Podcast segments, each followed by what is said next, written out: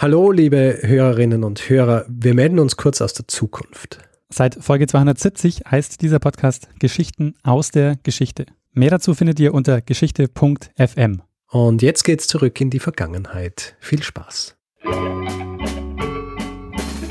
Lernen ein bisschen Geschichte. Lernen ein bisschen Geschichte, dann werden Sie sehen, Herr Reporter, wie das sich damals entwickelt hat. Wie das sich damals entwickelt hat. Hallo und herzlich willkommen bei Zeitsprung. Geschichten aus der Geschichte. Mein Name ist Richard. Und mein Name ist Daniel. Ja, und wir sind zwei Historiker, die sich Woche für Woche eine Geschichte aus der Geschichte erzählen. Das Besondere dabei ist, der eine weiß nie, was der andere ihm erzählen wird. Deswegen ist immer ein bisschen Überraschungseffekt auch dabei, weil meistens, meistens kennt der andere die Geschichte nicht, weil die Geschichte ist einfach riesig. Es gibt viel Geschichte und man kann einfach nicht alles wissen. ja, und man kann aber auch nicht alles erzählen. man kann auch nicht alles erzählen, leider. Also man kann, wenn man, wenn man unendlich Zeit hat. Ja. Von daher müssen, müssen wir uns auf, auf ähm, eine, eine gewisse Auswahl an Geschichten aus der Geschichte beschränken. Und bisher haben wir die Auswahl äh, auf 225 äh, Geschichten getroffen. Und ähm, heute sollte die 226. Geschichte kommen. Bevor wir aber in diese Geschichte einsteigen, machen wir das, was wir immer machen. Und ich frage dich, Daniel, weißt du noch, über was wir letzte Woche gesprochen haben? Ja, du hast letzte Woche eine Geschichte des, ähm, eine Geschichte aus dem Radrennsport erzählt, nämlich von einer besonderen Radrundfahrt, beziehungsweise vom hm, vielleicht härtesten Radrennen der Geschichte. Richtig. Die äh, Rundfahrt der Schlachtfelder in Frankreich. Ja, äh, schöne Geschichte, muss ich jetzt einfach so sagen, ja, obwohl ich es selber gemacht habe. Äh, ich finde sie ganz schön. Absolut, also vor allen Dingen, ähm, man muss ja auch nochmal betonen, äh, du hast mal wieder eine Sportgeschichte gemacht und äh, ja. wer hätte es gedacht? Ja, das ist eigentlich ähm, ungewöhnlich, aber wir sind ja auch hier, um, um ein bisschen aus unserer Comfortzone rauszukommen. Einfach neue Erfahrungen zu machen. Dieses Projekt soll ja nicht nur unsere Hörerinnen und Hörer geistig wachsen lassen, sondern ja. auch uns. Ja, wir, sollen, ähm, wir sollen am Ende dieses Projekts, falls es irgendwann einmal ein Ende geben wird, andere Menschen sein. Bessere Menschen. Sehen wir das denn jetzt schon, Richard? Nach äh, 225 Folgen? Vielleicht. Ich weiß auf jeden Fall viel mehr Fakten, die ich, die ich bei Partys erzählen kann. Sehr gut. Und heute äh, kommen noch ein paar Fakten dazu. Sehr gut. Ja, also Daniel, ähm, was für eine Geschichte hast du mitgebracht? Richard, wir springen heute ungefähr 400 Jahre zurück in das Jahr, also wir starten im Jahr 1628. Okay. Und ähm, das ist heute eine Geschichte, von der ich denke, dass du sie früher oder später gemacht hättest. Mhm. Also zumindest würde es mich wundern, wenn du noch keinen Hinweis zu der Geschichte bekommen hast. Okay. Unsere Geschichte beginnt auf der Nordseeinsel äh, Texel. Und äh, du kennst diese Insel? Ja, äh, ich war dort schon im Urlaub. Ah, sehr schön. Also die Insel gehört zu den, zu den äh, Niederlanden. Und von dort ähm, startet im Jahr 1628 äh, eines der größten Schiffe seiner Zeit, die erste Fahrt. Okay. Nämlich die äh, Batavia. Aha. Ein äh, großes Handelsschiff der niederländischen Ostindien-Kompanie. Und die niederländische Ostindien-Kompanie war zu der Zeit eines der größten Unternehmen der Welt. Mhm. Äh, sagt dir die Geschichte schon was? Batavia? Ähm, nein, sagt mir noch nichts. Sagt mir noch nichts, sehr interessant. Ähm, ja? Ich hätte schwören können, dass du zu dem Zeitpunkt schon sagst, ah, ich habe schon angefangen vorzubereiten. nein, zum Glück nicht. Also ich, ich habe so viele Hinweise bekommen schon im Laufe dieser vier Jahre. Ähm, es kann sein, dass es dabei war, aber ähm, ich bin mir recht sicher, dass nicht, weil ähm, Schiff und so weiter, das hätte man wahrscheinlich gemerkt. Also die Ostindien-Kompanie ähm, hatte ihren Sitz in Amsterdam und in Middelburg und das Hauptquartier der Handelsschifffahrt war in Batavia. Und äh, Batavia ist, das heutige, äh, ist die heutige Hauptstadt von Indonesien, nämlich Jakarta auf äh, Java. Okay. Und danach war das Schiff, um das es heute geht, ähm, nicht nur benannt, also Batavia, sondern dorthin sollte auch die erste Fahrt führen. Also von äh, Texel aus sollte das Schiff nach Batavia fahren, also nach Java. Mhm. Die Batavia, wie gesagt, äh, eines der größten Schiffe zu dem Zeitpunkt, äh, die es gab, oder auch eines der größten Schiffe, die die äh, niederländische Ost Ostindien-Kompanie äh, überhaupt im Einsatz hatte, äh, mit drei Masten, 30 Kanonen, 600 Tonnen Vorräte und Güter waren dabei. Insgesamt startet das Schiff mit 340 Menschen an Bord, ähm, darunter auch zahlreiche Passagiere, also da waren nicht nur Seeleute da, sondern, dabei, sondern es waren auch Familien an Bord und auch Frauen und Kinder. Es geht am 29. Oktober 1628 los. Insgesamt so 15.000 Meilen von Texel nach Ostindien. Ähm, das war quasi einmal um die halbe Erde die längste Reise, die man im 17. Jahrhundert überhaupt so machen konnte. Mhm. Sie haben mit acht Monaten gerechnet, bis sie Java erreichen. Und an Bord haben innerhalb kurzer Zeit katastrophale Zustände geherrscht. Es gab kein Süßwasser zum Waschen. Es gab insgesamt nur vier Klos für diese über 300 Personen. Und zwei dieser Klos waren auch noch für die Führungskräfte reserviert. Das heißt, ähm, die meisten haben sich äh, quasi auf zwei Klos verteilt. Und über diese Führungskräfte müssen wir jetzt mal noch sprechen, ähm, nämlich über drei Stück davon. Weil die werden jetzt wichtig ähm, für das, was jetzt im Folgenden passieren wird. Ähm, da gibt es zum einen den Kapitän des Schiffs, das war der Arjen Jakobs. Das war ein erfahrener Seemann, der hatte schon 20 Jahre Erfahrung ähm, mit der als Kapitän oder hat schon lange für die Ostindien-Kompanie ähm, äh, Schiffe gefahren. Und dieser Kapitän oder der Kapitän war bei der Ostindien-Kompanie äh, für die Navigation des Schiffs zuständig. Also klar, ne, das, was man von einem Kapitän auch erwartet. Aber es gab zwei Personen, die ihm Weisungen geben konnten und offiziell also über ihm standen. Ah, und das waren Leute, die eigentlich mit, dem, mit der Schifffahrt nichts zu tun hatten. Das war nämlich der Oberkaufmann und der Unterkaufmann. Okay. Das waren also Angestellte der, der Ostindien-Kompanie und die waren eben für ähm, den Wareneinkauf zuständig und die konnten eben auch dem Kapitän Weisungen erteilen. In dem Fall, der wichtigste Mann an Bord, also der Oberkaufmann, war der Francisco Pelsat. Und man muss sagen, er und der Kapitän, die konnten sich nicht so besonders gut leiden. Und in gewisser Weise ist äh, das auch der Punkt, der diese ganze Geschichte oder der das ganze Unglück äh, ins Rollen bringt. Unterkaufmann auf der Batavia war ein gewisser ähm, Geronimus Cornelis. Und der Cornelis hatte vermutlich keine Ahnung von Schiffen und von so langen Schifffahrten schon gleich gar nicht. Der war nämlich eigentlich Apotheker und ist mit seinem Laden pleite gegangen. Der ähm, Cornelis, der stammt eigentlich aus guten Verhältnissen, der wurde dann Apotheker, hat den eigenen Laden in Harlem, also in den Niederlanden. Und die Geschichte, die zumindest der Autor Mike Dash äh, in seinem Buch erzählt, also dieses Buch ähm, habe ich zur Vorbereitung gelesen. Und ähm, die Geschichte, die Mike Dash zu ähm, Hieronymus Cornelis erzählt, beginnt so. Und Achtung, äh, jetzt kommt ein kurzer Spoiler. Das Buch heißt Batavia's Graveyard, The True Story of the Mad Heretic Who Led History's Bloodiest Mutiny. Ui. Also auf Deutsch ähm, Batavias ähm, Friedhof, die wahre Geschichte des verrückten Heretikers, der die äh, blutigste Meuterei der Welt geführt hat. Das ähm, so viel zum Spoiler, was noch äh, kommen wird. Offen bleibt an der Stelle aber jetzt, welcher der drei vorgestellten Protagonisten dieser Mad Heretic tatsächlich ist. Hm. Der Cornelis hat eine Frau und die bekommt ein Kind. Und also das ist jetzt die Vorgeschichte zu Cornelis. Ähm, die bekommt ein Kind, ähm, wird aber krank, weil sie sich, ähm, weil sie ein Stück Plazenta entzündet, das bei der Geburt zurückgeblieben ist. Mhm. Und äh, das führt dazu, dass sie nicht stillen kann. Und ähm, weil sie nicht stillen kann, holen sie sich dann eine Amme und diese Amme, die hat eine chronische Krankheit. Das wissen sie aber nicht. Das Kind infiziert sich mit dieser Krankheit und stirbt. Und jetzt stellt sich raus, die Krankheit war Syphilis. Und ähm, das wird so ein kleiner Skandal, weil jetzt natürlich so die Frage steht, ähm, woher kommt äh, die Syphilis? Kommt die vielleicht von dem ähm, Hieronymus Cornelis oder äh, wie, wie kommt die da hin und so? Und deshalb, ähm, das ist quasi so ein Punkt, der so ein bisschen ähm, für Schwierigkeiten sorgt. Dann stirbt natürlich das Kind. Ähm, und dann ist es so, ähm, er war noch in ein paar andere Schwierigkeiten verwickelt. Jedenfalls nach einiger Zeit ähm, ist sein Laden pleite, er muss die Apotheke schließen und er geht nach Amsterdam, um sich beruflich neu zu orientieren. Mhm. Und die Ostindien-Kompanie ist zu dem Zeitpunkt nicht wählerisch mit den Leuten, sondern ähm, alle, die irgendwie Bock haben, da mitzufahren, ähm, die werden genommen. Er wird natürlich sehr gerne genommen, weil er hat eigentlich eine gute Ausbildung.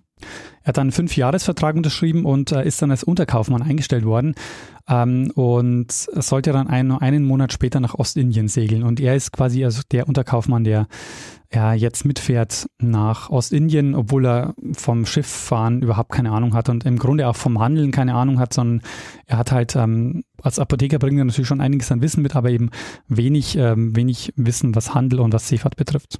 Bisschen Buchhaltung wahrscheinlich, oder? Genau, ja. Da wird er wohl hm. schon einiges äh, gewusst haben. ja, ja, sag mal, weil du vorhin gesagt hast, die äh, Ostindien Company ist nicht, ähm, ist nicht wahnsinnig wählerisch. Ja. Warum, warum sind die nicht so wählerisch? Warum ist denen egal, wer da mitkommt? Also zum einen brauchen die relativ viele Leute, äh, weil die haben halt ganz viele Schiffe, die, ähm, mit denen sie sehr lang unterwegs sind. Also diese mhm. Schiffe, wenn man sich vorstellt, die fahren äh, bis Ostindien, sind acht Monate unterwegs. Die Zustände auf diesen Schiffen waren katastrophal. Viele Leute sind gestorben und die Lebenserwartung, wenn man für die Ostindien-Kompanie äh, unterwegs war, die war relativ knapp, relativ kurz. Also alle, die für die Ostindien-Kompanie unterwegs waren, die jetzt nicht diese Führungskräfte waren, ähm, die haben im Grunde genommen eigentlich nicht lange überlebt. Wir kennen jetzt also den Kapitän äh, und den Unter- und Oberkaufmann des Schiffes, ähm, die drei Protagonisten oder die drei wichtigsten Personen, die jetzt dann gleich, die, die wir jetzt dann gleich noch ähm, genauer kennenlernen werden. Mhm. Das Schiff ähm, segelt also von Tessel aus äh, die afrikanische Küste entlang ähm, und es beginnt jetzt auch so eine tropische Hitze. Das frische Essen ist bald äh, zu Ende, gibt es nicht mehr. Das Wasser, das sie trinken, hat angefangen zu stinken. Hm. Vielen war langweilig an Bord. Ähm, und es war für die meisten halt wahnsinnig enge Verhältnisse und schlechte Bedingungen. Das ist so lustig. Weil es ist fast, ähm, fast wortwörtlich das, was ich bei irgendeiner anderen Geschichte auch gesagt habe, über die Zustände an Bord, selbst wenn es äh, wenn's keine Stürme oder so gibt. also was einfach früher oder später passiert. Ja. Ähm, also schimmlig und langweilig und, und solche Geschichten. Ja, ja genau. Hinzu kommt, äh, sie erreichen jetzt den sogenannten Skorbut-Gürtel. Ähm, Skorbut tritt immer so nach dem dritten, vierten Monat ungefähr auf. Und äh, daher hat man das Gebiet, das die Schiffe bis dahin erreicht haben, als Skorbut-Gürtel bezeichnet. Mhm. Und auch auf der Batavia gibt es jetzt so die ersten Fälle, ähm, so als sie die Spitze Afrikas erreicht haben, äh, waren ungefähr zehn Männer tot. Und äh, im April 1629 ähm, erreichen sie dann das Kap der Guten Hoffnung. Und äh, dort war eine Station der Ostindien-Kompanie. Dort haben sie nämlich äh, Halt gemacht und haben ihre Vorräte aufgefüllt. Bis dahin ähm, lief es auch noch äh, ganz gut. Jetzt kommen wir langsam zu, zu der Stelle, wo die, die ersten Brüche so ein bisschen offener zutage treten. Nämlich der Kapitän der Adien Jakobs, der ähm, ist aufgefallen hin und wieder durch übermäßigen Alkoholkonsum und auch durch Gewalttätigkeiten. Und ähm, in, jetzt auch in dem Fall, also ähm, sie sind da ähm, in Afrika, füllen ihre Vorräte auf und ähm, er ist wohl so ein bisschen, äh, so ein bisschen aus der Rolle gefallen und hat sich so ein bisschen aufgeführt. Und er wird deshalb vom Oberkaufmann von Pacer zurechtgewiesen und sagt, und der sagt zu ihm, also so ähm, es nicht weiter. Und der ähm, Kapitän ja, fühlt sich schlecht behandelt und ähm, findet es nicht fair. Und er spricht jetzt ein bisschen mit, mit Cornelis drüber und die planen jetzt eine Meuterei. Und die Idee war, dass sie, ähm, dass sie das Schiff zu einem Piratenschiff machen und sich äh, lossagen und dann als Piraten weiter, weiterziehen. Hm. Ähm, kurz bevor es losgeht, ähm, wird die ganze Geschichte aber abgeblasen, weil der ähm, Oberkaufmann wird krank. Er liegt wochenlang im Bett, niemand ähm, hat mehr damit gerechnet, dass er wieder fit wird und sie warten eigentlich nur darauf, dass er stirbt. Und nach drei Wochen taucht er aber plötzlich wieder an Deck auf und ähm, alle sind total überrascht und äh, jetzt geht ihm aber anscheinend wieder gut. Jetzt werden die Meutereipläne ähm, plötzlich wieder aktuell weil der Oberkaufmann wieder fit ist und ähm, jetzt planen sie eine Aktion. Und zwar ähm, ist das Problem der Meuterer, dass sie noch nicht genug Leute gefunden haben, die sie unterstützen und sie sind auf der Suche nach Leuten, die sie also bei der Meuterei, ähm, die ihnen bei der Meuterei helfen, also die auch zu Mitverschwörern äh, werden. Und dazu überlegen sie sich jetzt folgende Aktion. Ähm, sie überfallen eine Frau, die auch so im gehobenen Teil der, des Schiffs an Bord ist und auch regelmäßig mit dem Oberkaufmann und dem Kapitän äh, zu Abend isst. Und äh, sie haben sich die Aktion folgendermaßen überlegt. Sie überfallen diese Frau, zerren sie ans Deck und äh, beschmieren ihren Körper mit äh, Exkrementen und Teer. Mhm. Und die Idee dahinter, warum sie das gemacht haben, war, ähm, sie wollten, dass der Oberkaufmann eine Strafe für die ganze Mannschaft ausspricht, weil sich niemand zur Tat bekennt. Und auf diese Weise wollten sie äh, eben, dass sich die Mannschaft gegen den Pelzert richtet. Mhm. Also wollten eigentlich eine Strafe provozieren. Und ähm, ja. er checkt es natürlich, oder nicht natürlich, aber er checkt es und äh, tut ihnen den Gefallen nicht und spricht eben keine Strafe aus. Und daraufhin müssen sie noch drastischer werden. Und äh, sie haben jetzt den nächsten Plan. Sie wollen ihn jetzt ins Meer schmeißen und äh, anschließend dann weiter als Piraten ähm, ihr Glück versuchen. Das heißt, ihnen ist jetzt egal, dass sie nicht die Unterstützung haben. Das heißt, wenn er weg ist, dann ist er weg und dann. Genau, und dann würde er sowieso als Unterkaufmann wahrscheinlich der Cornelis erstmal äh, die, die Führung übernehmen und äh, das wäre dann das, was sie versuchen würden. Und man darf nicht vergessen, auf diesem Schiff war wahnsinnig viel Gold und Silber an Bord, weil mhm. äh, die wollten ja mit dem Schiff Handel treiben und dort äh, auf Java eben äh, Sachen einkaufen. Das heißt, das Schiff war einfach ähm, wahnsinnig viel wert auch an den an Gegenständen, die gerade schon an Bord waren. Also dieses Schiff zu kapern, ist jetzt sich wirklich gelohnt. Aber jetzt kommt es auch nicht zu dieser Meuterei. Denn sie sind jetzt 211 Tage an Bord. Wir haben den 4. Juni 1629. Sie wollten gerade mit der Meuterei starten. Es ist Nacht. Das Schiff fährt mit vollen Segeln. Laut Berechnungen dürfte eigentlich weit und breit kein Land sein. Plötzlich tut es einen gewaltigen Schlag. Das Schiff fährt voll gegen ein Riff und ähm, geht fast unter und hat so Schlagseite. Ui. Also man muss sich vorstellen, so eines der größten Schiffe, das es zu dem Zeitpunkt gibt, ähm, fährt mit wirklich vollem Karacho gegen, gegen dieses Riff. Bleibt, also geht nicht gleich unter, sondern hat, hat Schlagseite und äh, bewegt sich jetzt so in den, mit den Wellen, wird immer wieder gegen dieses Riff geschlagen. Die Chance, die, oder die Chance, die sie sehen, ist, dass es jetzt gerade vielleicht Ebbe ist und wenn am nächsten Morgen Flut kommt, dass das Schiff sich ähm, automatisch wieder vom Riff erhebt und weggespült wird. Sie haben allerdings Pech. Äh, es ist nämlich gerade Flut. Es kommt Ebbe. Das Schiff wird noch weiter oder noch stärker in das Riff geschleudert und ähm, es ist ihnen jetzt klar, dass sie mit dem Schiff nicht mehr weiterfahren können. Das Schiff ist verloren. Oh sie waren kurz vor der Westküste Australiens was sie nicht wussten. Also Australien zu dem Zeitpunkt ja eigentlich noch einigermaßen unbekannt. Also das ähm, Riff gehört zum Hutman-Abrolhos-Archipel. Ähm, das ist ein Archipel mit ungefähr 122 Inseln und Riffen. Ähm, und sie waren bei einer Inselgruppe, die heute als Valabi-Inseln bezeichnet werden. Mhm. Und was sie machen ist, sie erkunden dann das Riff mit ihren Beibooten und entdecken da noch mehrere kleine Inseln und müssen dann auch das Schiff evakuieren und bringen dann ungefähr 180 Leute auf die äh, Beacon Island, ähm, eine der Inseln, die, da, die, die sie da entdecken. Mhm. Dieses, äh, diese Insel, ähm, die heute Beacon Island heißt, ähm, wird von, von Dash und ich glaube, ich weiß nicht, ob es von den Zeitgenossen auch schon so genannt wurde, äh, der äh, Batavia Friedhof genannt.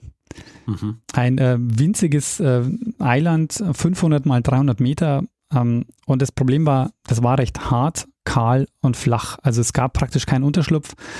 Ähm, und sie haben nur einen kleinen Teil der Lebensmittelreserven mitbekommen, diese 180 Leute, die auf diese Insel gebracht wurden. Okay.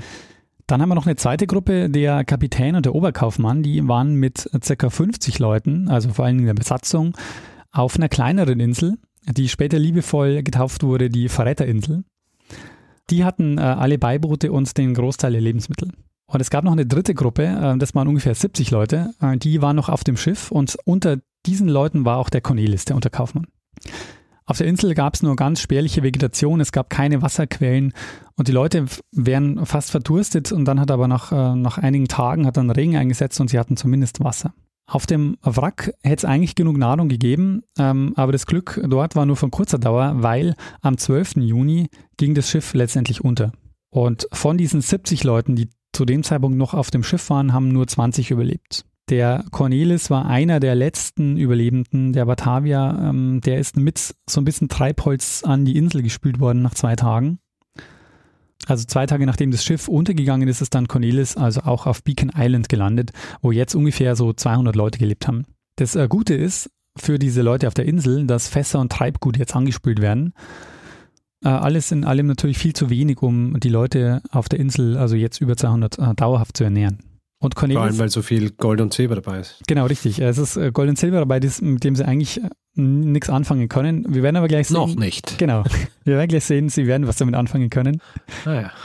Ähm, Cornelis, der Ranghöchste auf der Insel, wurde schnell zum, ähm, ja, zu so einem Leader.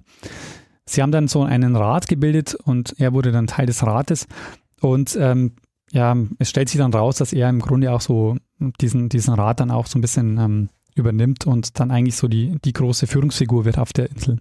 Das funktioniert am Anfang auch ganz gut. Also er macht vor allen Dingen Sorga und es klappt alles. Ähm, die zweite Gruppe, die es noch gibt, äh, um den Kapitän und den Oberkaufmann, die machen sich jetzt mit dem großen Beiboot auf den Weg nach Java, um Hilfe zu holen. Die sind also jetzt erstmal ähm, erstmal weg. Und äh, jetzt beginnt der Cornelis langsam durchzudrehen. Also er putscht mit einer kleinen Gruppe von Leuten. Zunächst ist nicht offen, äh, zunächst macht er das nicht offen, weil er in der Minderheit war. Aber er hat ähm, folgenden perfiden Plan. Es gibt so Zimmerleute, die dabei waren, die haben, die haben aus, aus dem Treibgut Boote gebaut. Und ähm, mit dem sind Cornelis, äh, die Anhänger von Cornelis losgezogen, um Wasser und Nahrung zu finden auf den übrigen Inseln, die so um sie herum sind. Und die finden aber nichts. Und der perfide Plan ist jetzt folgender. Er erzählt den Leuten, dass sie Wasser und Nahrung gefunden haben und schickt sie auf die benachbarten Inseln, ähm, um sie dort verhungern und verdursten zu lassen. Huh. Ähm, 40 Leute werden auf die Insel, auf die sogenannte Robbeninsel geschickt, die heißt heute Long Island. 15 Leute werden auf die, ähm, auf die sogenannte Verräterinsel geschickt. Und es gibt noch eine weitere Gruppe an Leuten, die werden auf eine Insel Westwalabi geschickt, um dort nach Süßwasser zu suchen. Und es gibt die Abmachung, dass wenn sie was finden, dann sollen sie ein Leuchtsignal schicken. Und der Plan von Cornelis war tatsächlich, dass die Leute, die auf diesen anderen Inseln sind, ähm, dass er die einfach verhungern und verdursten lässt. Ähm, auf der Insel auf Beacon Island waren jetzt noch 130 Leute. Und wir haben inzwischen Anfang Juli. Und ich habe schon dieses Buch von Dash erwähnt ähm, und Dash beginnt jetzt dieses Kapitel mit äh, Anfang Juli mit Jetzt begann das Morden, ähm, weil Cornelis jetzt nämlich ein Terrorregime etabliert und alle umbringen lässt, die ihm seine Führungsrolle streitig machen könnten. Die lässt er dann mit so fadenscheinigen Anklagen hinrichten. Mhm. Anschließend hat er dann begonnen, äh, die Menschen also gezielt zu ermorden, ähm, beziehungsweise ermorden zu lassen, weil er selbst hat eigentlich ähm, die Morde nur angeordnet die meisten davon. Ähm, mhm. Zum Beispiel im Krankenzelt. Also im Krankenzelt waren so zehn Leute, die sind ähm, gleich mal äh, gleich mal umgebracht worden. Aha. Und er wird jetzt also immer offener ähm, gewalttätiger. Also man geht wohl davon aus, dass er in ungefähr 40 Tagen 50 Leute umgebracht hat auf der Insel. Also wir haben vorher noch gesagt, wir haben noch 130 Leute auf der Insel und davon eben hat er nochmal 50 in äh, den nächsten 14 Tagen umbringen lassen. Okay. Und zwar ähm, ganz häufig auf so eine perfide Art und Weise, nämlich ähm, so, dass, dass viele Morde waren so Loyalitätsbekundungen ihm gegenüber. Also die haben quasi, er hat sich Leute gesucht und ähm, hat gesagt, so, wenn du für mich arbeiten willst, ähm, dann bring doch jetzt erstmal diese Person um. Und ähm, das war quasi so die, die Art und Weise, wie er die Leute an sich gebunden hat. Also er hat einfach auch so sadistische Züge gehabt. Ähm, und, äh, ja, es klingt ein bisschen danach. ähm, dieser, dieser Dash, ähm, dieses Buch, das ich da schon erwähnt habe, er versucht dann am Ende so nachzuweisen, dass äh, Cornelis im Grunde ein Psychopath war. Ähm, ich ja. weiß nicht, ob man das aus, aus 400 Jahren alten Quellen rauslesen kann, aber ähm, es hm. war jedenfalls ähm, ziemlich, ähm, ziemlich brutal, was er da, was er da macht. Ja, also Ferndiagnose ist ja immer schwierig, aber ich meine, man muss es ja nicht einmal pathologisieren, äh, ja, das Ganze. Es reicht schon, dass er einfach gemacht hat, was er gemacht hat. Wir werden uns nachher noch ein bisschen angucken, ähm, was wohl so seine Motive waren ähm, und ob man auch Motive und, was man für Motive finden kann. Mhm. Zunächst mal, ähm, es wird noch ein bisschen, noch ein bisschen schlimmer. Es gibt ja auf dieser Insel Westwalabi, wo Leute nach Süßwasser suchen sollten. Von dort kommt dann irgendwann ein Leuchtfeuer und so Signal und das heißt, die haben dort was gefunden. Ne? Und ähm, mhm. Cornelis schickt jetzt aber keine Boote hin, sondern äh, ignoriert das Ganze erstmal. Aber die Leute auf der Robbeninsel, die machen jetzt Anstalten, dorthin zu fahren, weil sie sehen, mhm. also auf dieser Nachbarinsel wird, wird gemordet und so, die haben halt quasi Angst um ihr Leben. Und äh, sie versuchen diese Insel zu verlassen und Cornelis schickt jetzt seine Leute und äh, lässt die alle umbringen. Hm. Ja, irgendwie, wenn man seine Historie kennt, das wundert ganz unerwartet. Ja. Ähm, es können aber einige Leute ähm, fliehen von dieser Robbeninsel. Die fliehen nach, nach Westwalabi ähm, und äh, schließen sich dann dort diesen, äh, diesen Leuten an. Und das heißt, diese Leute da in Westwalabi, die wissen jetzt auch, ähm, was da los ist äh, auf Beacon Island. Mhm. Auf Beacon Island haben jetzt noch 60 Leute gelebt. Die meisten davon waren jetzt also dem Cornelis auch ähm, loyal und untertan. Ja. Aber man fragt sich natürlich, warum macht er das und warum ist er so brutal und blutrünstig? Also ja. Ähm, was ist so sein Motiv, die Leute umzubringen? Und er selbst hat wohl als Motiv angegeben, er wollte die, ähm, die Anzahl der Leute reduzieren, um quasi ähm, ihnen ein längeres äh, Überleben zu sichern, weil eben die Nahrungsmittel sonst nicht gereicht hätten. Ja. Es, es wirkt allerdings so, dass schon deutlich mehr dahinter steckt, weil er so ein paar Sachen macht, die darauf hindeuten, dass er auch so Gefallen an dieser Macht gefunden hat. Ja. Zum Beispiel lässt er einen Eid auf sich schwören. Ähm, er nennt sich dann irgendwann Generalkapitän der Insel Mhm. und ähm, er hat sich dann Fantasieuniformen gebastelt aus äh, Gold und Silber, das vom Wrack angespült wurde. Ah. Mhm. Und äh, genau, deshalb habe ich das vorhin auch schon erwähnt. Also aus diesem, Ja. äh, aus, aus dem, was, was dann quasi so angespült wird, ähm, baut er sich so, so, eine, so eine Uniform aus Gold und Silber. Es wirkt schon ein bisschen so, als würde, ähm, als wäre auch so ein bisschen, als wäre diese, diese Macht, die er da bekommen hat, ähm, ihm so zu Kopf gestiegen. ja, ein bisschen. Ähm, sein Plan war, oder das war's, ähm, weil die Frage ist ja, auf Dauer konnte er natürlich auf der Insel so auch nicht überleben. Mhm. Und ähm, der Plan war wohl darauf zu hoffen, dass Hilfe kommt, also dass, ähm, dass tatsächlich irgendwann mal ein Schiff vorbeikommt, äh, um sie zu retten, weil der Kapitän und der Oberkaufmann sind ja nach Java, um Hilfe zu holen. Und die Idee war, wenn dieses Schiff kommt, dass sie das Schiff angreifen und dann weiter als Piraten auf diesem Schiff leben. Okay, das heißt, der Piratenplan auch ähm, bisher nicht, nicht aufgegeben. Genau, und das war im Grunde aber auch die Ja. einzige Möglichkeit, die er hatte, weil äh, auf Dauer auf Beacon Island Ja, ja. Ähm, ging nicht. Äh, Ja, jetzt kommen wir mal zu der, ähm, zu der Gruppe, die in die auf Westwalabi war, also diese Insel, die, ähm, auf der sie dann tatsächlich auch Süßwasser gefunden haben. Das war nämlich eine Gruppe um den Wibbe Hayes ähm, und dieser Wibbe Hayes und die Leute, die mit ihm da unterwegs waren, das waren vor allen Dingen Soldaten, die waren noch am Leben, weil die Insel, auf der sie jetzt waren, also Westwalabi, hatte deutlich mehr Ressourcen als der Batavia-Friedhof, also als Beacon Island. Und ähm, damit hat aber niemand gerechnet, ähm, weil der Cornelis hat sie eigentlich ja zum Sterben dorthin geschickt. Jetzt stellt sich aber raus, dass es dort Quellen gibt, dass sie dort Vögel essen können, dass sie dort sogar Tamare essen können. Also Tamare waren so, also sind so kleine Kängurus. Ähm, und der Wibbe Hayes, der hatte dieses Signalfeuer geschickt, wie ich vorhin schon erwähnt habe. Und die haben sich halt erstmal gewundert, warum da keine Reaktion kommt. Und als sie dann von dem, äh, von den Morden erfahren haben, weil ja die von der Robbeninsel auch zu ihnen flüchten, ähm, sind jetzt ungefähr 50 Leute unter seinem Kommando ähm, auf dieser Insel.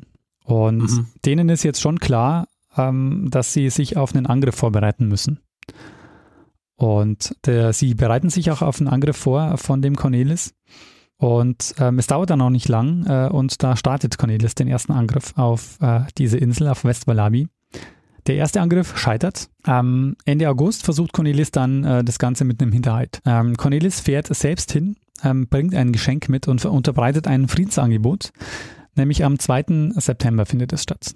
Hayes und Cornelis verhandeln ähm, und während sie verhandeln, versuchen, ähm, versuchen Cornelis Leute mit Hayes-Leuten zu reden und sie zu bestechen. Die haben nämlich ganz viel äh, Gold und Silber dabei und sagen so, hier, Mhm.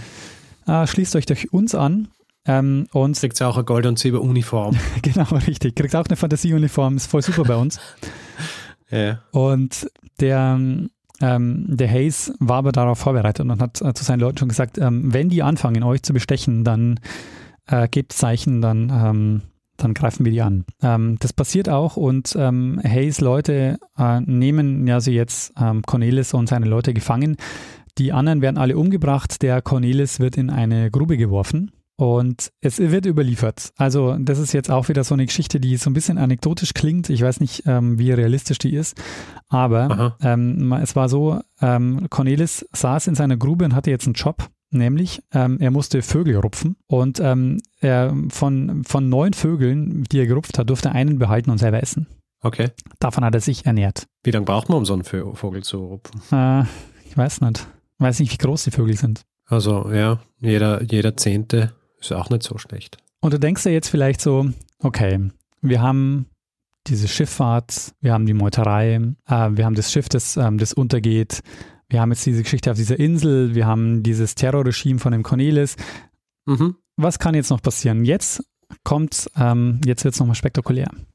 Aha. Hinten Ja. raus wird es nochmal spektakulär, denn auf dem, ähm, auf Beacon Island wird jetzt neuer Anführer gewählt. Mhm. Ähm, und Ende September starten die jetzt einen neuen Angriff auf die Insel, auf die, West, äh, auf die Insel Westwalabi. Am, Ach so, die, ich habe gedacht, äh, der, nachdem sie ihn in die Grube werfen, ist auch sein Regime aufgelöst. Nee, das Regime ist nicht aufgelöst, weil sie nicht äh, mit dem kompletten Regime rüber sind, sondern nur mit einer Ah. kleinen Gruppe an Leuten. Sie starten am 17. September diesen Angriff und sie haben sich jetzt von dem Schiff noch Kanonen besorgt, äh, haben diese Kanonen dabei und es gelingt ihnen, sich auf der Insel festzusetzen und ähm, verletzten auch einige der Verteidiger und es sieht jetzt eigentlich alles danach aus, als würden sie die Oberhand gewinnen und den Cornelis ähm, befreien können. Mhm. Und auf dem Höhepunkt der Kampfhandlungen, im Grunde genommen ja so eine Art Bürgerkrieg, der da gerade stattfindet, Ja. passiert was Überraschendes. ja, was überraschend. Okay. Am ja, Horizont- ja, ja, ja, ja, ja, ja, Am okay. Horizont taucht ein Schiff auf, an Bord der Oberkaufmann Pelsert. Ah, Ähm, mit dem, äh, die, der Pelsert und der ähm, Adrian Jacobs, die sind ja mit dem Beiboot ähm, nach Java gefahren. mhm. Und ähm, der Plan war, dass sie, äh, dass sie nach Batavia kommen und dort Hilfe holen und dann äh, wieder zurückfahren. Und das ist ähm, tatsächlich auch ein, ein, ein wahnsinniges Unterfangen. Mit diesem kleinen Boot waren sie 900 Seemeilen unterwegs, über offenes Meer Aha. gefahren. Dass sie überhaupt angekommen sind, ähm, ist quasi ähm, aus heutiger Sicht ein Wunder. Mhm. Aber Ende Juni erreichen sie tatsächlich Java. Ähm, du fragst dich, okay, sie haben Ende Juni Java erreicht. Am 17. September kommen sie wieder ähm, zurück auf das Archipel. Was ist dazwischen passiert? Mhm. Sie haben sich verfahren. Ach, Ähm, ja, sie, natürlich. sie haben es nicht wiedergefunden und äh, haben ewig gebraucht, bis sie dann tatsächlich auch wieder auf das Archipel gestoßen sind. Am 17. September, ähm, am Höhepunkt dieser Kampfhandlungen, kommen sie jetzt also zurück und sind erstmal ähm, total glücklich, dass sie von der Ferne sehen, dass da noch Leute leben, weil sie haben halt äh, damit gerechnet, dass da auch eventuell alle tot sein könnten. Ja. Sie kommen zurück, freuen sich, dass da Leute ähm, leben und jetzt ähm, wird es halt spannend, weil ähm, sie wussten ja nicht, was in der Zwischenzeit passiert ist und dass die hier Ja. so gerade einen Bürgerkrieg äh, abhalten. Jetzt beginnt quasi so ein Wettlauf um Leben und Tod, weil beide Seiten machen sich jetzt mit ihren Booten auf den Weg zu dem Schiff, um quasi die eine, die, die eine Gruppe will ähm, das Schiff übernehmen, die andere Gruppe will erzählen, dass äh, hier ein Terrorregime am, Werk, ähm, äh, am, am Mhm. Werk ist. Und sie machen sich also beide auf den Weg und ähm, Hayes, der Wibbe Hayes, erreicht als erster den Oberkaufmann, erzählt ihm, dass hier Meuterer unterwegs sind, die das, ähm, die das Schiff kapern wollen und dass sie auf gar Ja. keinen Fall ähm, sie aufs Schiff lassen sollen. Aha. Und der Oberkaufmann glaubt ihm. Er glaubt ihm, er fordert aber den Hayes auf, dass er ihm den Cornelis bringt, äh, um ähm, da auch sicher zu gehen, dass er nicht äh, Quatsch erzählt. Ja. Und so kommt es dann auch, also der Oberkaufmann ließ dann die Meuterer gefangen nehmen, ähm, beginnt sie dann zu verhören und ähm, wie sich dann herausstellt, ähm, gibt es dann noch einige, die tatsächlich dann auch ähm, die Morde gestehen und äh, die Pläne von dem Cornelis, also auch die Meutereipläne und so ähm, erzählen und äh, stellt sich raus, die Geschichte, die, die Hayes ihm da erzählt hat, die stimmt tatsächlich. Mhm. Es gibt ein Zitat ähm, von dem, ähm, von dem Oberkaufmann, wo er schreibt, aus ihren Geständnissen und dem Zeugnis aller lebenden Personen erfuhren wir, dass sie mehr als 120 Menschen ertränkt, ermorden und mit allen möglichen Grausamkeiten ums Leben gebracht hatten. Der Pelsert hat eigentlich ja die Aufgabe oder die, der Grund, warum ihn die Ostindien-Kompanie zurückgeschickt hat, war ja weniger die Leute, um die Leute zu retten, sondern eigentlich, weil er die ganzen Wertsachen einsammeln sollte weil die Ostindien-Kompanie ähm, hatte schon schwer damit zu kämpfen, dass überhaupt dieses Schiff verloren war. Und sie wollten nicht auch noch die, das ganze, ähm, die ganzen Ja. Wertsachen da auch verlieren. Ja, ja. Ähm, der Pelzert ist aber jetzt so, dass er so einen Rat bildet und so ein Gerichtsverfahren abhält. Ähm, und das sind auch die Quellen, die wir haben. Wir haben nämlich ganz viele Berichte dieser Meuterer durch die Verhöre, die ähm, Pelzert und dieser Rat mit diesen Leuten führen. Okay. Und ähm, am Ende gibt es dann ein, ein Urteil gegen den Cornelis. Das habe ich hier in übersetzter Form da. Da heißt es in dem Urteil, um den Zorn Gottes von uns zu wenden und den Namen der Christenheit von einem solchen nie dagewesenen Bösewicht reinzuwaschen, den zuvor genannten dazu äh, haben wir den zuvor genannten dazu verurteilt, dass er zu einem Ort gebracht werden soll. Dort sollen ihm zuerst die Hände abgeschnitten werden und dann soll er an einem Galgen mit einem Seil bestraft werden, bis der Tod eintritt. Das ist auch passiert, also auf der ähm, Robbeninsel hat man dann, die hat man so als Art Gefängnis benutzt und hat dann dort äh, von mit aus Treibgut äh, so Galgen aufgebaut und hat dann den Cornelis und die ganzen Hauptmord, äh, die ganzen Hauptmeuterer hingerichtet. Äh, das ist dann Anfang Oktober passiert und am 15. November ist dann dieses Schiff mit noch insgesamt 77 Überlebenden nach Batavia gefahren. Äh, man, man, geht davon aus, dass ungefähr 125 äh, Männer, Frauen und Kinder von äh, Cornelis umgebracht wurden oder eben aus, auf seinen Befehl hin umgebracht wurden. Aber du fragst dich vielleicht, ist es nicht seltsam, ja? Ich habe hier eine Geschichte, die wie in einem, die wie aus einem Drehbuch klingt, äh, die, die wie ein Drehbuch mhm. klingt. Ja. Können wir denn überhaupt dieses Ereignis, ähm, das vor 400 Jahren waren, äh, vor 400 Jahren war, das auf der anderen Seite der Welt passiert ist, können wir darüber so detailliert Bescheid wissen? Ähm, naja, über die Aufzeichnungen. Genau. Des ähm, Verfahrens. Genau, wir haben, ähm, wir haben quasi schon so ein bisschen eine problematische Quellenlage, weil ähm, es gibt halt ähm, ganz viele Berichte von Zeitzeugen, die überliefert sind, die auch Augenzeugenberichte sind, aber eben alles äh, Protokolle sind, die ähm, in dieser Art Gerichtsverhandlung geführt wurden. Das heißt, es sind keine neutralen Quellen. Es gibt einen Bericht, der uns überliefert ist von einem, ähm, der einen Brief nach, äh, zu seiner, äh, an seine Familie schreibt und von diesen Ereignissen berichtet. Ähm, und insofern kann man quasi schon davon ausgehen, ähm, dass, dass diese Ereignisse auch äh, stattgefunden haben. Ähm, es gibt auch ganz viele Reiseberichte und Schriften, die, ähm, die danach verfasst wurden, weil als dann diese Geschichte ähm, ungefähr ein Jahr später als äh, nach in die Niederlande kommen, ist, sorgt es also für, für Furore. Also diese Geschichte dieser Meuterei war quasi so eines der, der Medienthemen äh, dieser Zeit damals. Mhm. Gab ganz viele Druckschriften, äh, ganz viele Reiseberichte, in denen das dann erwähnt wird. Interessanterweise gerät diese Geschichte dann immer wieder, äh, immer mehr in Vergessenheit. Und erst im 19. Jahrhundert ist es dann so, dass man äh, sich wieder stärker an diese Geschichte erinnert. Und vor allen Dingen ähm, später wird dann das Schiff entdeckt. Also die Batavia wird entdeckt und äh, man startet dann auch Ausgrabungen auf der Insel. Okay. Und ähm, in den 1960er Jahren wird dann also Batavia, die Batavia identifiziert. Es gibt dann Grabungen und ähm, bis heute, glaube ich, ist es so, dass man immer mal wieder ähm, auch neue Sachen ausgräbt und das mehr oder weniger bestätigt, was da passiert ist. Also diese, mhm. diese Leichen, die man da findet oder diese, ähm, diese Skelette, die haben auch tatsächlich ähm, ganz ähm, schwerwiegende Schäden und man erkennt an denen auch, dass die in gewaltsamen Tod gestorben sind. Aber dann findet man auch die, ähm, findet man auch die Gold- und Silberuniformen. Äh, die hat man nicht mehr gefunden, weil ich nehme mal davon, äh, ich gehe mal davon aus, dass die dann auch nach Batavia geschafft wurden, weil der Pelsetz ähm, alles mitgenommen hat, was äh, Wert hatte. Ja. Ähm, es geht aber noch ein bisschen weiter, nämlich äh, 1995 hat man das, äh, die Batavia nachgebaut äh, in den Niederlanden. Okay. Und äh, die gibt es jetzt quasi. Also man hat, man hat äh, erstens mal diesen, den Rumpf, glaube ich, hat man noch ganz gut ähm, bergen können. Der ist jetzt in einem australischen Museum zu sehen. Und man hat dann in Originalgröße die Batavia 1995 wieder aufgebaut. Sehr gut. Und ähm, also so ist die, läuft die auch aus? Also schwimmt sie? ist nur zum, zum Anschauen. Ähm, schwimmt, ich bin mir jetzt gar nicht sicher. Also ich habe jetzt ähm, ähm, äh, von einer Fahrt weiß ich nämlich, ähm, in Sydney ist sie ähm, zu den Olympischen Spielen im Jahr 2000 ist sie äh, einmal durch Sydney gefahren. Okay, das heißt, ähm, außer es hat quasi Stützräder geben für ein Schiff.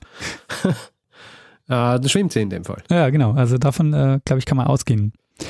Sehr gut. Und ähm, es gibt auch immer mal wieder wirklich auch so aktuelle Ausgrabungen, ähm, wo man dann so Schädel ausgräbt und äh, Sachen von dieser Insel hat. Aber äh, und eine Geschichte noch, ähm, weil ich ja gesagt habe, dieser Mike Dash, der beschreibt manchmal wirklich so Szenen, die so, die schon sehr detailliert sind. Also, weißt du, da stehen die dann so an Deck und unterhalten sich und flüstern und so. Ähm, das sind so Details, wo man sich denkt, die kann man aus den Quellen garantiert nicht rauslesen. Diese Geschichte, die klingt schon fast zu rund, als dass man davon ausgehen kann, denke ich mir, dass sie genauso passiert ist. Ja, so ist halt oft bei solchen Geschichten. Ähm, wo würdest du sagen, äh, gibt es Dinge, die wahrscheinlich nicht so passiert sind. Also ob man zum Beispiel ähm, diese, diese Zeiten so festsetzen kann, dass die wirklich an, genau an dem Tag so den Showdown ähm, des, hm. Äh, des Kampfes der beiden Inseln hatten und genau an dann äh, der Pacet mit dem Schiff, mit dem Rettungsschiff kommt. Äh, ja, ja. Das klingt schon ja. so, als würde man das für einen Film irgendwie schon mal so als Drehbuch anlegen. Schau, in einem Film wäre es so gewesen. Da hätten die beiden äh, Kontrahenten dann versucht, so schnell wie möglich zum Schiff des, äh, des Oberkaufmanns zu kommen. Und äh, eine schafft, kommt hin und erzählt ihm und der Oberkaufmann ähm, ne, lässt ihn festnehmen, weil er auch, ähm, äh, weil er auch Pirat werden will. Ja. Ja. Und, ähm, und äh, tja, dann äh, wird er Pirat gemeinsam mit dem Cornelis, was, schon, was der schon immer machen wollte. Also das wäre quasi, wenn es klassisches Drehbuch wäre, äh, ich meine, ein bisschen äh, kein Happy End jetzt für die, denn so einen Twist hätten wir wahrscheinlich noch reingebracht. Vor allen Dingen, weil wenn man sich diese Szene vorstellt, dass also diese beiden Gruppen stehen vor dem Payset, also vor dem Oberkaufmann, ähm, kann der tatsächlich entscheiden, ähm, wo er jetzt die, also welche, welche, welcher Seite er jetzt glauben kann. Also das ist doch auch ähm, eigentlich nicht realistisch. Naja, aber irgendeine Entscheidung musst du wahrscheinlich treffen. Ja. Meine, wenn jemand kommt und sagt, hey, die, äh, die andere Partei äh, oder andere Partie, die jetzt kommt, die will dir dein Schiff wegnehmen ähm, und ich möchte hier einfach nur warnen, ja, und möchte weg von der Insel, das ist alles, was ich will, dann glaube ich wahrscheinlich auch eher diesen, als dass ich dann das Risiko eingehe und so ähm, die anderen einfach so willkommen heiß. Und äh, sie erschießen mich wahrscheinlich. Ja, das oder, stimmt. Äh, stechen oder erschießen, eher nicht. Aber. Also das hätte passieren können. Ähm, es, also eine Variante, die mir noch einfällt, ist, wenn man davon ausgeht, dass die Geschichte ja von den Siegern geschrieben wird, was in dem Fall ja der Fall ist, also die, ähm, die Partei, ähm, die sich durchgesetzt hat, hat letztendlich jetzt auch die, die Quellen produziert. Ähm, vielleicht war der Cornelis auch ein total guter Typ und die haben den jetzt einfach in den Quellen ähm, so als äh, den, den Wahnsinnigen dargestellt und wir glauben das jetzt. Aber du fragst dich vielleicht, ha, das klingt ja alles schon so wie ein Drehbuch. Ähm, wieso gibt es eigentlich noch keinen Film dazu? Ja, ja, das frage ich mich, frage ich mich schon. Warum gibt es eigentlich noch keinen Film über diese ja doch sehr außergewöhnliche Geschichte, Daniel? Ähm, es ist tatsächlich so, ähm, dass es gibt ein paar Fernsehfilme dazu, aber es gibt noch keinen Hollywood-Streifen. Und Braucht so einen Hollywood-Streifen? naja, zumindest, ähm, soll ich sagen, so die große Durchschlagskraft hat so eine Geschichte erst, wenn es ein weltweit vertriebener Hollywood-Film ist. Ja, oder auf Netflix. Oder, oh ja, natürlich, oh, das wäre natürlich auch noch was. Allerdings, ähm, Netflix, glaube ich, ist nicht dran, aber Russell Crowe hat sich die Rechte für die Verfilmung 2016 gekauft. Russell Crowe? ja, Ah, ach so, ja, der, der hat ja äh, Erfahrung mit, ähm, mit so Schiffsfilmen. ja, genau. Da ist er in diesem, wie heißt's? Nicht Master and Commander. Ist es Master and Commander? Forschungsschiff. Ja, genau. Ja, Russell Crowe ist Master and Commander. Ja. Allerdings, er hat sich die Rechte 2016 gekauft. Ich habe aber nicht gesehen, dass da schon was passiert ist. Also es könnte auch sein, dass das Projekt wieder Naja, eingeschlafen ist. weißt du, das, naja, das braucht er immer. Kauft man sich mal die Rechte, dann, dann lässt man sich einen ersten Draft schreiben vom Drehbuch. dann äh, schickt man es ans Studio. Das Studio schickt es mit Notes zurück, dass du dann die nächsten zwei Jahre damit beschäftigt bist, die einzuarbeiten. Also ja, vielleicht sind sie eh schon in der, in der Pre-Production. Ja, Man könnte sein. Ja. Also, vielleicht können wir da bald mal ähm, auch auf einen Film verweisen. Sehr gut. Ja, Richard, ähm, und ähm, das war meine Geschichte ähm, äh, einer außergewöhnlichen Meuterei, die vor der Küste Australiens zu einem Blutbad geführt hat. Ja, außergewöhnlich. Äh, außergewöhnlich auch, dass du sie machst, diese Geschichte, weil es wäre eigentlich ein Thema für mich. Ich muss ja sagen, es sind, ich habe, weil ich mache in regelmäßigen Abständen irgendwie so Schiff und, und ähm, jetzt nicht spezifisch Meuterei, aber eben so Unglücksgeschichten. Und immer danach kriege ich, äh, kriege ich Hinweise zu weiteren und da kann ich sie natürlich nicht sofort machen, Ja. weil ich kann nicht äh, zweimal hintereinander so, so eine Art Geschichte machen. Aber Batavia war noch nie dabei. Interessant. Obwohl das ähm, sicher sehr anbietet. Und was auch lustig war, Ja. äh, als du gesagt hast, äh, 1628, ja. äh, da habe ich auch sofort an das Schiff denken müssen, aber nicht an die Batavia, Sondern? sondern an, äh, an die Vasa, weil das ist das Jahr gewesen, in, in dem die Vasa gesunken ist. Und Ah, die Vasa ist ja ungefähr äh, so groß gewesen wie die Batavia, glaube ich. ah, das kann Also auch sein. so ein massives Schiff, ja. nur äh, im Gegensatz zur Batavia ist halt nicht geschwommen. ist ja direkt im Hafen schon untergegangen. ja. Ähm, also, ja, besseres Handwerk bei der Batavia, muss ich sagen. Nicht, dass sie ihr was genutzt hat, schlussendlich, weil sie dann doch auf Grund gelaufen ist. Aber ist, äh, ist äh, generell äh, quasi, glaube ich, so diese Hochzeit der riesigen Schiffe gewesen. ja, genau. Ja. Äh, viel größer sind sie nicht mehr geworden. Das stimmt, ja. Und ähm, man muss auch, also keine Ahnung, auch diese, diese Kosten und so, die so in so einem Schiff gesteckt sind, das war schon enorm. Ja, eh, ähm, vor allem, also vor allem für so, ein, für so ein Handelsunternehmen, ja, das war ja ein riesiges Risiko. Ja. Also hast ja ständig, äh, die sind ja ständig Schiffe untergegangen und dann eben nicht nur das Schiff, sondern auch all diese Waren, die drauf sind. Und wenn quasi dein, dein Schiff unterwegs war, wo das Geld drin ist, mit dem du Waren einkaufst, ähm, ja, schwierig, wenn, wenn das dann untergeht. Ja, Außerdem natürlich hat es ja auch noch genug, ähm, genug Piraten gegeben und Freibeuter. Oh ja, genau. Ah, deshalb, ja oft auch. Ja. Deshalb sind die Schiffe ja auch meistens Kolonne gefahren und das ist in dem Fall übrigens auch passiert, das habe ich nur nicht erwähnt. Die sind auch nicht alleine gewesen unterwegs, sondern ähm, hatten, glaube ich, so eine, so eine Flotte von sechs, sieben Schiffen und um die Meuterei vorzubereiten, haben sie dann ähm, die Batavia von den anderen Schiffen getrennt. Mhm. Das ist dann nach Afrika passiert. Da haben sie dann, ähm, also absichtlich hat dann der Kapitän eben das Schiff so ein bisschen woanders hinfahren lassen, dass, der, dass die, die Flotte sich auflöst. Ja, sehr gut. Ja. Ähm, ja, das war übrigens äh, ein Themenvorschlag von Jan, der ähm, Grüße aus China schickt und äh, mir das Thema vorgeschlagen hat. Also vielen Dank äh, für den Themenvorschlag. Ja, danke für, danke für den Vorschlag. Und äh, ich bin fix davon ausgegangen, Richard, dass du die Geschichte kennst und dass du fast schon Nein. so sie halb vorbereitet hast. Nein. Ich habe einige halb vorbereitete Geschichten, aber die ist nicht dabei. Sehr schön. Glück. Sonst hätte ich mich geärgert. Auch noch. Stefan, dann hast du schon ein Buch dazu gelesen oder ein halbes oder zwei sogar und bist einfach noch nicht dazu gekommen, es zu, äh, zusammenzuschreiben. Tja, aber zum Glück nicht. Also ähm, Erfolge auf, auf, auf ganzer Linie. Dann. Sehr schön. Bei dieser Geschichte. Sehr gut. Freut mich. Und ähm, ja, also wer Lust hat, ähm, da ein bisschen genauer ähm, reinzulesen und auch sich die Route anzuschauen und auch ein bisschen so mehr die mehr sich da noch ähm, so mehr Details holen will, es gibt dieses Buch von Mike Dash, das heißt auf Deutsch Der Untergang der Batavia. Sie landeten im Paradies, doch ein einzelner Mann macht ihnen das Leben zur Hölle. Den, Eng den englischen Titel habe ich schon vergessen. ziemlicher, ziemlicher Untertitel. Bisschen reißerisch, ja. Ja, ein bisschen. Ich meine, die Geschichte, äh, die Geschichte erfüllt im Grunde auch das, was, ähm, was im Untertitel steht. Ja, das, das ist, glaube ich, in dem Fall nicht einmal wahnsinnig übertrieben. Ja, das stimmt. Ja, Daniel, ähm, hast du noch irgendwas hinzuzufügen? Na, ich würde sagen, äh, diese die, Geschichte? Die Geschichte ist lang genug, glaube ich. Sehr gut. Dann ähm, machen wir einen Feedback-Hinweisblock. Machen wir das. Gut. Wer Feedback geben will zu dieser Folge oder anderen, kann das zum Beispiel per E-Mail machen, feedback.zeitsprung.fm, kann das auf unserer Website machen, zeitsprung.fm, kann uns auf Twitter anschreiben, da ist der Account zeitsprung.fm. Persönlich sind wir auch dort, ich at Stormgrass, Daniel at Messner. Und auf Facebook sind wir auch, da findet man uns unter zeitsprung.fm.